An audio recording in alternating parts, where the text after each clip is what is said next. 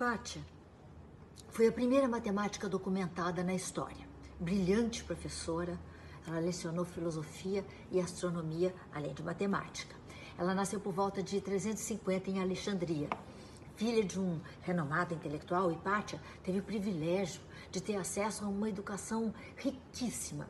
Tutelada pelo pai, ela viveu uma juventude é, rigorosa e disciplinada. Ela se dedicava aos exercícios físicos e mentais para corresponder ao, ao ideal helênico de corpo são, mente sã. Hipátia estudou de tudo, física, artes e retórica, por exemplo na Academia de, de, Alexandria, de que ela viria a ser professora e depois ainda diretora.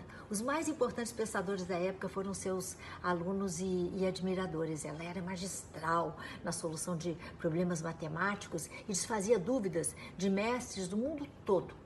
Ela também revisou e atualizou os tratados de matemáticos antigos e célebres, além de ter inventado diversos aparatos científicos. Confiante, didática e generosa, Hipátia frequentava assembleias inteiramente masculinas e sem qualquer temor, porque é, todo mundo sempre a respeitava muito. Mesmo sem ter dito nada contra a religião, o racionalismo científico de Hipátia fez com que ela fosse acusada de, de blasfêmia e anticristianismo.